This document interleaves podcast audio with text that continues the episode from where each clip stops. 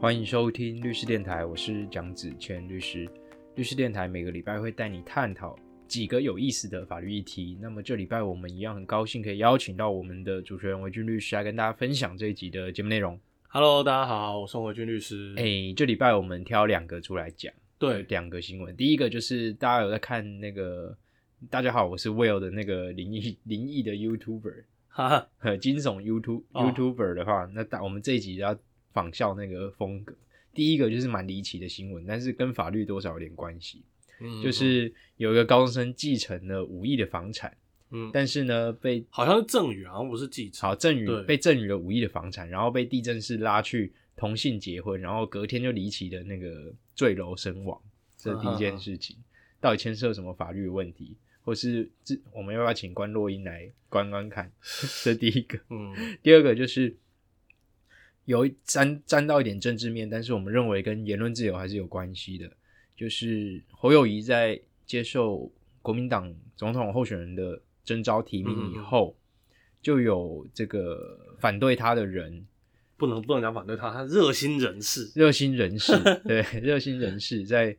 嗯我记得新北市政府的外面的人行道上面，然后用水柱的方式，还蛮有创意的，用水柱的方式跑，就是磕出来说那个绕跑市长对，这几个东西涉及什么样的法律，我们跟大家分享。你想先讲哪一个？我们就先讲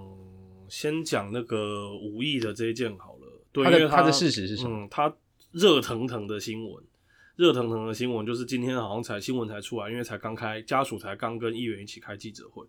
他的大致的事实是这样，就是说，诶、这个高三生他十八岁了，对，诶、所以民法已经成年了，哎呦，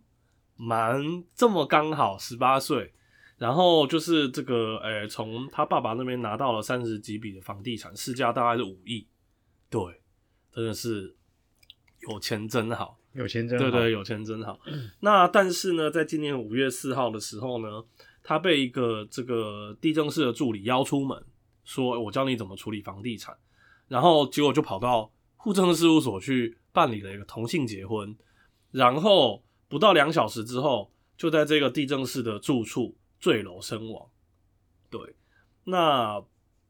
他妈妈今天就在就是这个议员跟律师的陪同之下，就是这个提告这个杀人。对，那不过我猜啦，应该早就已经告了，提告这个地震室的助理，对，呃，地震室本人，地震室地震室本人，哦。对，那这个地震室是三十万交保，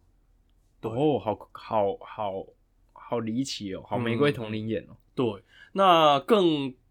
有一些细节，我们就按照新闻讲哦。那哎、诶抱歉，抱歉，抱歉，我我说错了，就是这个呃，这个应该说这个人啊，这个就是呃目前的嫌疑犯，他是地政士助理，他不是地政士。哦，地震室。抱歉，抱歉，。我刚刚我现在才看看仔细一点。就是这个地政士助理大概是二十五、二十六岁，然后他知道就是这个呃这位同学他有被有被这个呃受赠五亿元的房产，那结果呢就是只见过两次面，而且呢这个同学他才刚考上大学，那也因为之前向女同学告白失败，然后求助辅导室，对，所以可能不是同性的这个 性向不是同性恋啊。对，那结果就是当天早上七点呢，这位地政师助理就到家里找他小孩，说我教你怎么处理房地产，然后要他带身份证件，然后就是也要求他把那个就是等于说房地产的权状交给他们的事务所保管。那结果后来就是呃，就就就发生坠楼的的事情。嗯，对，整个事件大概就是这样。对所以我觉得是这样。我觉得结婚的证人也有问题，那证人到底是谁？是不是也要调查一下？哎、证人就是路上随机找的，啊，路上随机找路上随机找的，是已经安排好的路人这样，不知道。不知道不知道，这实在太有趣。那你觉得这个新闻它牵涉到什么法律点？我觉得牵涉到几个法律点。第一个就是民法成年的年年龄下修了，对，然后第二个是大法官的释字呃七百四四十八号解释通过以后，同性的专法制定以后可以直接准用民法，所以他们可以直接去结婚了。嗯，然后第三个就是说，呃，受赠与的财产已经变遗产了，那到底谁有权分配？嗯，应该就是这三个点吧。对。那我们先讲哈，就是我们先不去，因为这个真的就像你一开始讲的哦，如果我们讲太多，会变成像在关落音了。对，那我们而且目前的目前的就是这个呃事实也还没有到很明确。嗯，那我们只是讲说，如果今天他们真的是同性结婚了之后，因为就像你讲的，他基本上是准用民法，那这个配偶会有什么样子的权利？对对，配偶会有什么样的权利？要要跟大家分享看看？呃，原则上是这样啦，就是第一个针对婚内的财产，针对婚内的财产，它是有所谓的剩余财产分配的请求权。嗯，对，那就是说，假设啦，你要你要你要说的是说，你前提是说，如果这些房产是比如说，哎，我们在婚姻关系当中，然后我自己去赚钱买的，那这个这些财产我可以先分一半，那剩下的一半再按照继承的来分。可是因为他是结婚当天。当天就坠楼，所以其实没有所谓的婚内财产，这些财产其实本来就是婚前财产。嗯，而且更何况，我记得婚前财产它不是就是等于说这个，诶，不会变成分配的剩余财产分配的标的，对不对？OK，所以我帮听众整理到这边，因为如果看如果没有学过法律的听众，一定是一定听不懂我们刚刚在讲什么。虽然他每个字都听得懂，但他合在一起他就听不懂。嗯，所以事实事实上是这样。假设今天同性的结婚比照异性结婚的话，那事实上，呃，在另一方过世的前提之下，是可以做遗产的分配了。对。那么在分遗产之前啊，如果是夫妻有做离婚的状况发生的话，其实我们可以先去讨论一件事情，就是夫妻剩余财产分配的问题。对。你要分配遗产之前，其实。另你的配偶可以先去分你的夫妻剩余财产分配哦，嗯，这大家一定要万万注意，就是大家一定都以为说人死掉了，我我可以直接去分遗产，但其实不是，人死掉在分遗产之前，其实你还在世还生存的配偶，他事实上可以去主张，有可能可以去主张夫妻剩余财产分配。那什么是夫妻剩余财产分配？其实夫妻剩余财产分配就是这样，就是呃，你们结婚后。你们双方所增加的财产，原则上是你们两个因为一起经营婚姻，然后共同打拼而来。比如说，好，我们讲一点传统的东西，比如说结婚以后，男主外女主内，女生因为把家里照顾的很好，把小孩顾得很好，教育的很好，然后让先生都不用操烦家事，然后先生在事业上可以冲刺，可以赚得更多。那其实现在以现在的潮流的观念来说，法官会认为说，其实。太太家务，我们都看过《月薪娇妻》，其实家务其实是有偿的，所以太太其实对这个家有贡献。那你先生当对这个家也有贡献啊？那你们俩一起贡献，就是你们婚后总财产收入的增加嘛？对。所以事实上，假设今天先生不幸过世，但是他赚的钱，照理来说应该是他们夫妻共同去享受的，只是说这个房子登记在先生的名下，或这个存款就是放在先生的名下。那其实太太这边可以去主张夫妻剩余财产分配，就是先生的婚后增加财产扣掉太太婚后增加的财产，我们讲原则啦，当然还有一些细部的操作，嗯，相扣以后，然后除以二，就是太太她可以向这个从那个先生的遗产里面先拿走的部分，嗯嗯嗯，但拿走了以后，其实不排斥太太针对先生的遗产，她还可以去主，她还是继承人，她还是可以去分，所以其实你刚刚要讲是不是这样？哎，基本上对啦，但是有两个，就是会发生这种所谓剩余财产分配，除了配偶一方死亡之外，还有离婚啦。离婚，对对，所以我们常戏称离婚是一件里面包三件，就是离婚一件，剩余财产分配一件，然后如果有小朋友的话，就是子女的那个侵权一件。嗯，对，所以三三加一，所以我们的收费当然就会随之调整。这给大家一个概念。对，然后另外就是说，呃，刚刚其实我有提到哦。剩余财产分配呢？如果你是因为继承或者是无偿取得的财产不在此限，嗯，就是等于说它它不会列入剩余财产分配，还有慰抚金啊，就等于说你可能因为什么什么原因就是被侵害，你拿到的这个慰抚金，那个也不算在所谓的剩余财产分配里面。所以对个案来说，不管这个死者他是生他是结婚前或结婚后被赠与，其实他的这个跟他结婚是地震式嘛。助理，助理，嗯，其实地震师助理都不能去主张他的所谓的夫妇剩余财产分配，已经不是夫妻了，是夫妇了，夫妇剩余财产分配，对，因为他就是受赠予的，他不是你们共同经营婚姻努力而来的嘛？对，所以我们刚刚讲那么多，就有听众会发现说，哇，原来 不能去请求夫妻剩余财产分配，但是，嗯，但是他可以请求什么遗产。遗产？对，但是但是我们要先讲啊，就是我再给大家，其实我记得我之前讲过，其实剩余财产分配还有一个好处，给大家一个基本的观念，那就是因为遗产会有免税额，嘿，啊，剩余财产分配这个东西它不用，我印象中是不用缴税的。举例来说，如果今天这个呃，可能就是家里的，比如说万一各位的父母其中之一，不要不要讲了，就算了，我用我自己的例子，不然好像在诅咒我们听众。因为我妈那时候过世嘛，然后我妈留下来一些这个财产。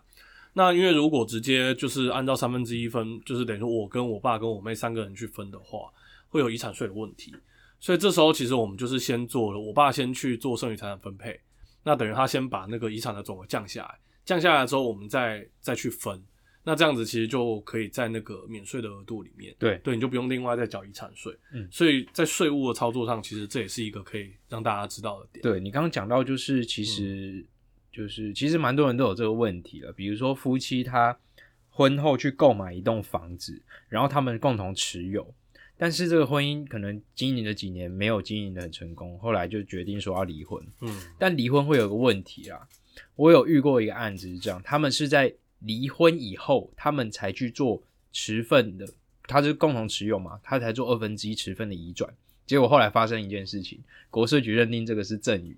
他要他补赠与税，嗯嗯，因为他们在做赠与的时候，他们不具有夫妻关系的身份。那后来我们是怎么去解套？就是我们提出我们的离婚协议书上面写说，载明说这个房地产的过户就是作为夫妻剩余财产分配的请求，嗯，所以我们才没有被课那个赠与税。但我们讲远了，我们讲回来就是说，今天针对遗产，我们可以跟大家讲到最粗浅的，就是说我们去教观教听众怎么去看说遗产你可以拿到几分之几。我觉得嗯今天就教大家这样子就好了。可以啊，可以啊比，如说好了，就是如果今天有一个夫妻，然后下面有一个两个小孩好了。嗯那今天如果爸爸过世了，那剩下的是老婆还有两个小孩，嗯那是怎么分？就是三分之一啊，所以每个人、嗯每个人一份，所以总共是三份，对啊，三分之一。对啊，那如果今天是这样，今天是夫妻啊没有生小孩，那这个先生过世，那先生的这个父母还健在，嗯，那这个时候要怎么分？所以继承人有几个要怎么分？继承人就是假设父母还健在的话，继承人是三个，对，配偶拿二分之一，爸妈各拿四分之一，所以配偶要先拿一半、哦，，对，然后剩下的再由爸妈均分。是我们让大家知道一下哈，其实我们的继承在这个方面的分配的规定呢，基本上是第一个配偶一定都有，好，那配偶以外呢，有一个顺继承人有一个顺序，第一顺位是我们的直系血亲非亲属，讲白一点就是小孩啦，对，小孩哈，然后再来就是父母，然后再来就是兄弟姐妹，再来是祖父母，它是有一个依序的顺序。那我们的法律是规定说，如果呢配偶跟所谓的直系血亲卑亲属，就是配偶跟小孩呢一起分的时候，应继分就跟他继承人平均，所以就是你刚才讲的，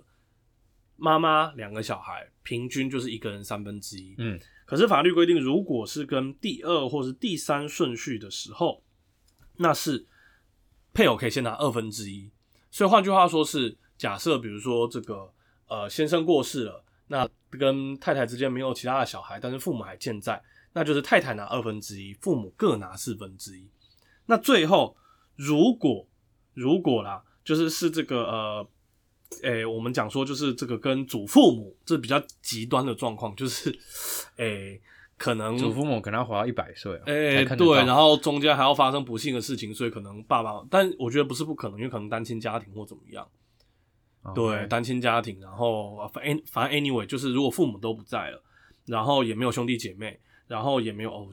讲起来好像有点可怜，然后也没有小孩，那这时候配偶跟祖父母之间的分配的方式呢是配偶拿三分之二，对，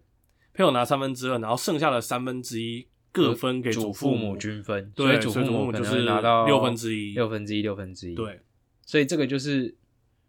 简单的教大家。对对对其实这个新闻其实没，我觉得讨论到这里好像好像有一点没有法律点。其实还有一个，还有一个就是吗对，如果你是被害人家属的律师，你要怎么主张？啊哈，嗯，有一个那个有呃，应该是你确认婚姻关系无效。呃获得撤销，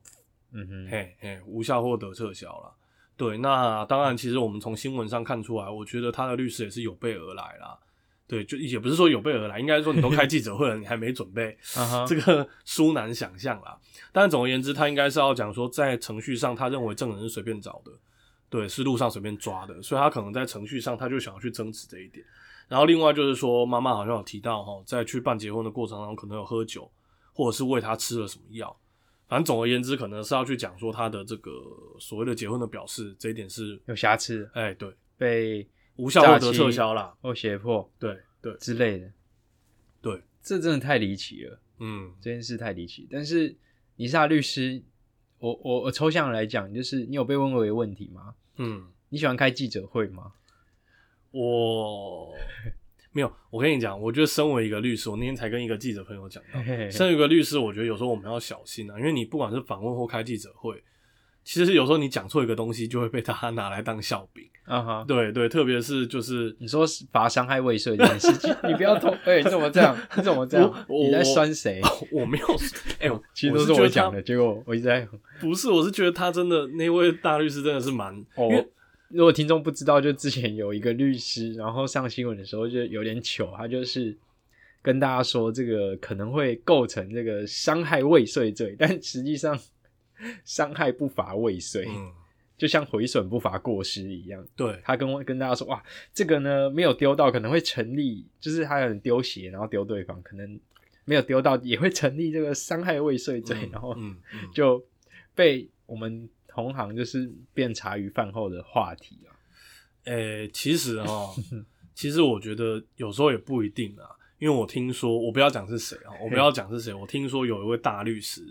就是最近不是有个新闻嘛，我们今天没有要讲这个新闻啊，就是说什么咖啡厅公审他的客人，就这位大律师居然说，诶、就是这个公布店内的监视器是妨害秘密，然后这个诶、公布客人的照片是违反著作权法。哎、好像都错了，欸我觉得有诶、没有容有疑问啊，容有疑问。对，容有疑问。我这么讲这么保守，错说错就错了。没有，我不会说他错，没有大律师有大律师的判断，对不对？格局不是我们小律师可以就我们上次讲的、啊，文无第一，武无第二，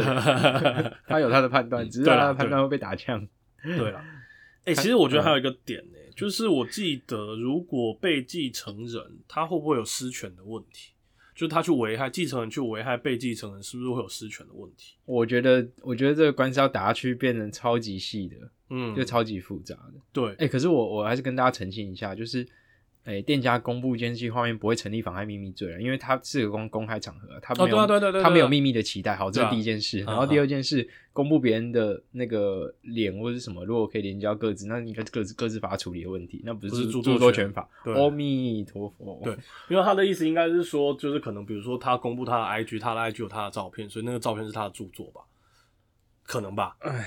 可能吧偏了，就是我打偏，这子弹打偏了。对啦，对啦，但是你所以我会说不能说他是错的啦，对啊，你顺便帮他正正一下视听，对我帮他正一下视听哦好啦，但我还是想讲这个无意的啦，对啊，继承人如果有妨害，就是故意置他于死啦，然后就是丧失继承权对，他会丧失继承权啦，所以这个我觉得真的有得打，所以你看民事是这样打，我们先主张婚姻关系无效啊。如果他真的有这个结婚的意思表示，但是他是有瑕疵的话，我们会主张说这婚姻可以撤销。好，就算婚姻你真真的不能撤销，我们还可以去主张说他这个可能有这个上世纪你看到，如果婚姻嗯。都完全很 solid、很坚固的有效的话，完全有效的话，那你就要处理说继承权的问题。对。我们再去，你是他律师，你就再去主张说，那你这个继承权本身是不是有问题？就是你可不可以就是就是你刚刚说那个什么？就是你说失失权嘛，实权效嘛，嗯，实权效，那其实它就像防火墙一样一层一层的设下来。对，其实任何的诉讼我们一定都是这样。所以我才说民事案件其实很花时间跟心力复杂。对，因为民事案件是这样，就是呃，你如果主张错了，那法官也不会判你赢。嘿啊，然后当然我们民事诉讼有所谓的阐明，所以理论上法官应该觉得你主张不太对，他可能要稍微提示你一下。可是有些法官不会嘛，或者是你他提示你听不懂。嘛，对对对对，所以所以你不懂法官的明白，对，对对对，那你就会突然吃一个败诉，对啊，莫名其妙。法官就说啊，这个没有慧根，听不懂我在讲什么。对啊，不过现在有些法官也讲得蛮明的，他说：“哎、大律师，那个要要不要公担保？要不要公 担保假执行？尤其是在支付命令转成诉讼的第一庭的时候，你就要处理这个问题嘛。好，这个就是超过今天要讲的范围。对对对，我觉得嗯，我们就做一个小结啦，就是说，对，做小结真的有时候人还不知道，还是不要太有钱比较好啦。啊。对对对，我觉得真的就是，这是你的哎、你很难想象，对你很难想象说这种事情会发生在现在已经二十一世纪的的的现代社会了。啊哈，对啊，就是这种，呃，你你当然我们不能直接说他是谋财害命啦，可是真的是疑点重重啦。对对对，因为就是，但是，呃，你要各位要知道的是说，其实很大一部分，你不能说不是啦，就是很大一部分的原因，其实也是因为你有那些钱嘛，因为你有那个财产哦，所以我觉得，我觉得这样有钱很好，但不要露白啊。啊。对啦，对啦，才不露白。我最想要嗯这样的，有钱但不要露白就好。哦哦，所以你是要告诉大家你很有钱吗？没有你 会不会被被恐吓？你你我们改天就说到恐吓。住在信义区算有钱吗？住在信义区，那你要看你的房子是租的还是买的、啊。对对对好，这是第一个要跟大家补充的。好，那第二个，我想要跟大家说的就是洗地洗地这件事情，就是我们刚刚有提到，大家可以继续查新闻啊。新闻很简单，就是他们就拿那个模板，然后那个路上不是久了就会长满青苔嘛，很脏脏，他们拿高压水路去清，所以实际上他们是拿一个拿一个类似，大家有有喷过漆吗？就是大家会拿一个模板。平平的板子，然后它中间是挖空的，然后上面是字的空，嗯，空的字嘛，然后你去喷那个漆，然后它就会字就会出来，对。那他喷了什么字？就很像是那个德利卡背后在喷那个、那个车牌号码嗯白色的那种嗯是一样。嗯对对，所以他们这次就是就是拿一个绕跑市长，还有 还有一个呃八个字嘛，什么绕跑市长侯友谊绕跑市长吧？对之类的，反正一定有绕跑市长嘛，对对就是政府不喜欢的言论，对，然后他们拿高压水柱把青苔喷掉，然后就白白的侯友谊绕跑市长出来，嗯这有什么？法律点啊？我觉得啦，第一个我们要讲说是不是毁损啊？那我觉得没有啊，是促进那个环境的清洁。哎、可是你要想哦，我们在抽象的科学的意义上，它是不是毁损？因为你知道，就是对啦，你说上面可能是有脏东西或是青苔，因为路走久了就会黑掉嘛。可是你还是等于说，你还是去去把这个东西喷掉啦，不是吗？就是等于说它会变白，其实就是有点类似说你会你去把它磨掉啦。对啊，你比你可能不是直接把它洗干净而已，而是说就是就是实际上这个瓷砖，我们在围观的意义上，围观的意义上，它一定就是至少有被你磨掉一层。我一定要叫听听众来看这一集 YouTube 后面，然后你在那边，你这个律师真的是很会偶龙谁都，你知道毁损的定义就是他要一步或他的他的那个机能要一步或全部不能，哎、这个你就有所不知。嗯，对我们没有套好了，对这个我们没有套好，我没有套好对我们没有套好桥段。但是你有所不知，就是呃，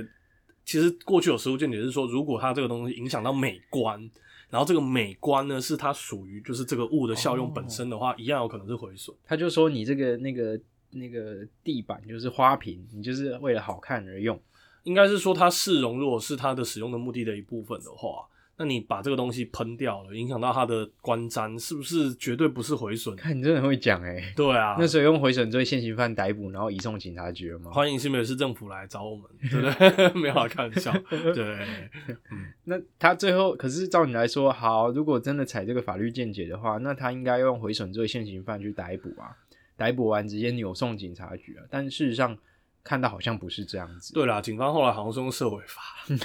我就又又来社会法是不是？是不是？我们就跟大家讲，就是你当你想不到，你如果觉得这个人 好像不太对，然后但是你又想不到什么法律可以处罚，社会法，社会法，社会法翻一下，对翻一下社会法，嗯，什么都可以用社会法。嗯但我有个问题，难道用社会法处罚就可以把人直接带回警察局吗？其实好像不行啦，嗯，对啦，其实好像不行啦。所以，但是就是等于说，这些被带回去的，呃，这个这个算是行为人有说，他们可能要对警察提强制罪的的告诉，我觉得也不会成立啦。嘿嘿。对啊，我觉得大概也不会成立啦。而且据我的理解，如果你要把一个人就是妨碍他人身自由的话，其实你有几个管道，我就会问啊，律师就会问你的依据是什么。嗯，第一个依据可能就现行犯逮捕，准现行犯逮捕，用拘提的方式，或是比如说用警察职权行使法，没有办法查明身份，可以把把你带回派出所三个小时。对，我的理解是依据管道只有这几个啦，所以没有所谓的用社会法处罚完了就要把你带回去警察局这件事情。嗯，那我看新闻，新闻是说好像是用所谓的任意移送的方式做处理。什么叫任意移送？就是我好心请你来。对，其实我们偶尔也会碰到这种，对，但是通常警察这跟大家分享一下啦。对，就是呃，算是算是一个小八卦，或者警察通常会有意无意的去暗示你说，你现在不跟我来，对啦，你说大律师你说的都对哈，你们当事人确实没有被我们逮捕，也没有我也没有拘票啊，但是你如果不来啊，我请检察官再开拘票下来，也不用多久时间，嘿，对那你要不要跟我们来一趟？对，你要不要跟我们来一趟？哎对这个叫所谓的任意移送，对啦，任意，对任意，对，真的是很很任任意。就跟同意搜索的同意都是很同意的一样，对对 绝对不是警察就是瞪着你说你要不要同意，偷穿偷穿警察，没有了，怎么会呢？我对这个我们执行公权力的国家公务员都是你一下要当新北市政府的顾问，一下又要酸警察，你觉得你有可能吗？没有啦，新北市市政府也轮不到我们啦，对不对？对，反正嗯所谓任意移送，就是呃，就是当事人自愿的跟警察去派出所，所谓不管是泡茶或是做笔录，都都一样，嗯，就是在因为是这样嘛。如果你不同意的情况下，他要警察要限制你的人身自由，他必须要有法律上的依据嘛。对，这个实际是呃，甚至是不能用法律授权的事情，他一定要专门的规定在法律里面。这个我们叫法律保留原则，对绝对的法律保留。对，那如果你同意的话，等于说你自愿的去放弃了你的，算是也不算放弃啊，就是你觉得这部分你可以退让，嗯嗯嗯嗯，所以你就跟警察去了警察局。对，所以你说他当下的同意、任意去前往警察局这个动作，到底是不是真任意还是假任意？这个要去看警察的密录器啊。对，那你说要告强制罪，诶、而且他会用他他是公务员，公务员会加重。我的我的印象中是这样，对对对，所以之前我们看桃园女老师被大外哥这件事情，嗯好像也中了强制罪，然后再加公务人员加重二分之一。我印象中是这样。对对，那这一件你就要去做做证据保全啊，你要向地检署提告，然后请检察官去呃去发函给警察局去调阅那个那个密录器。那你觉得这会发生什么事情？啊啊，就是密录器刚好没开啊，对啊，就是就是会这么刚好，就是就是这么刚好就这么刚好，就就没开嘛，忘了开，情况很紧急啊，对就是啊，真的忘了，对啊，或者是刚好压到就没开啊，真的没有开，对啊，这就是这太真的太不小心。了，对，我们两个好好笑，我们俩在耍宝。反正每次 要保全证据后，回函的结果好像都是这个这个已经被删掉了，已经过了好几天了啊。如果没有过好几天，就真的没开，可是的没有开。可是可是我跟你讲，就是有一招现在不能用了。有一招现在不能用，就是以前呢，就是常常你要去调那种几年之前的录音的东西，他就会跟你说哦，因为放在地下室，然后淹水，然后就坏掉了。对，哎、台台风已经好几年没来了，不能这样了哦，这个理由不能用了 哎、哦、这个理由真的很好笑。对，这理由不能用了哦，对，没有淹水哦。反正你怎么会叫检察官去，就是去跟警察去调呢？他们两个就是很常是办案上的伙伴啊，所以他们一定是一定会互相的去，我不能说袒护啦，但是至少就是哎、会从轻处理啊。大部分啊，除非真的是连检察官都压不下去的，对，除非检察官都压不下去，不然其原则上都会被压下去。不然你是检察官，你会想说，干我今天办了这个警察，那我以后怎么指挥警察办案呢？对啊，就是我们在帮我们的友站，算友站吗？就是这个也 好了，应该算有赞，就是什么那个吴吴新颖前前检察官，对我们没有收他的业配，对吴检察官应该也不会来业配我们，只是 他的书里面有提到啊，其实，在检察官的这种观念里面，长官的观念里面，就是检警的和谐是很重要的啦。对啊，对，嗯，其实说到底就是这样。那这个案子，就是我认为它是凸显出一件事情啊，就是，哎、言论自由好像正在被限缩当中。就是嗯如果你今天做这件事情，老实说，哎、它是一个言论自由的展现，那你当然会觉得这怪怪的啊、为什么？因为它是在对抗你的公权力。嗯，他在对抗公权力。其实我会觉得说，不管是二二八的时候，当然啦、就是就是呃，对于这些就是所谓的，有一些人可能觉得他们在哗众取宠，可是我觉得就像子谦说的，我觉得都是言论自由，包含说去呃什么去丢蒋公铜像啊，或者去喷漆啊，对啊，那或者是像在这种清洗呃这个这个高压水柱清洗，我认为都是言论自由的展现啊，国家不不应该因为特定的政治立场，我们去排除。因为这就是这个我们的言论自由最最好的价值嘛。对，我们不会因为就是这个在脱口秀上酸解放军就被 就就被下架嘛。对对，那也是最近的新闻。从传统的太阳来看，应该是比如说你对蒋公的同乡泼漆这件事情，其实涉及了两个东西，一个是毁损罪，第二个是主确这个毁损罪成立的这个主确违法事由，可能是你主张这个是宪法上对你言论自由的保障。嗯嗯对，插其诶，你会发现说哇，原来一个动作它也是一个言论自由的保障，这个我们跟我们老听众一定有听过，是，我们的 OG OG 老听众。嗯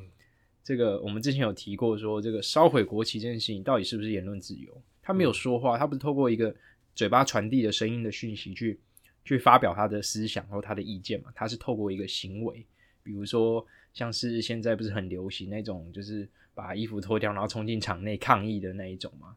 或是说你烧毁国旗，或是你在赛前唱国歌的时候你单膝下跪，或者是不管是怎么样。嗯或是你对蒋公铜像泼漆，那今天这个就是用高压水柱喷制出来，嗯他没有讲话啊，对啊就是用行为去表示嘛，嗯这叫象征性的言论自由。那所以事实上这这件事情就是象征性的言论自由在对抗毁损罪的国家公权力的行使，嗯，谁重谁轻，孰重孰轻，嗯这个留给大家做判断，因为法律其实就是价值判断的东西。是对，那这件事情就是你要什么要补充吗？呃，补充哦，对，就让我想到我的母校正大，就是后来就你说党校吗？对，因为对讲讲中没有啦，是我们的你不是创校，党，你是东方哈佛啦。你也知道东方哈 佛，我知道啊，哈哈哈哈哈哈哈哈佛，哈哈哈佛哈，对没有，反正后来就是因为每年的二二八之类的，就蒋公铜像就会被搞怪，因为我们在后山就是有一座那个蒋公铜像，骑着马，对，有都市传说说就是反正你会出现一个投币孔，投十块进去它会换脚，然后你再投十块，就是就是他可能会下来载你就是走个一圈。对对，反正因为每年的二二八哦，就是诶、正大两个地方有蒋公铜像，我记得图书馆那个我忘记我们被移掉，就蒋公坐在椅子上，在图书馆 以前啦，然后好像被移掉了，我不确定，好像被移掉，被买走了，然后被被被想要收藏的人买去收藏了啦。那后山那一座就没有拆，我我印象中没有拆，但是因为每年都有跑到抗议，所以校方最后怎么做？他直接在旁边加那个玻璃围墙，直接不让你靠近。嗯哈，对，那当然了，我我觉得回给我们讲法律点啦。其实你说泼漆这些是不是毁损？呃，要看啦。那法院过去是会认为说，就像我讲的，第一个影响美观，如果美观是它本身的价值；第二个就是如果清理上要耗费比较多的话，他也会认为可能也是毁损的。因为你漆可能涂不掉，对，有可能，或者是你要很费力的去把它清洗干净，或者真的洗不干净。对对。但是我们这件案子比较悬，就是他反而在帮你清理地面，对啊，对啊，其实也还好啊，你就直接拿那个水柱，就把那个直直接把把地顺便洗。促进那个政府去清洁人行道。对啊，对啊，对啊，嗯，对，所以这个就是我们这礼拜跟大家分享两则也是满满的法律知识。那喜欢律师电台的话，记得去订阅呃蒋子谦律师的这个 YouTube 频道，也欢迎大家分享这个节目给身边对法律有兴趣或是他也需要法律的这个同学朋友。嗯，嗯，那律师电台我们就今天就跟大家见面，线上见面到这边，嗯，分享到这边下礼拜见。，OK，律师电台走法律动态跟你说明白，好，律师电台我们下礼拜见，拜拜。拜拜，拜拜。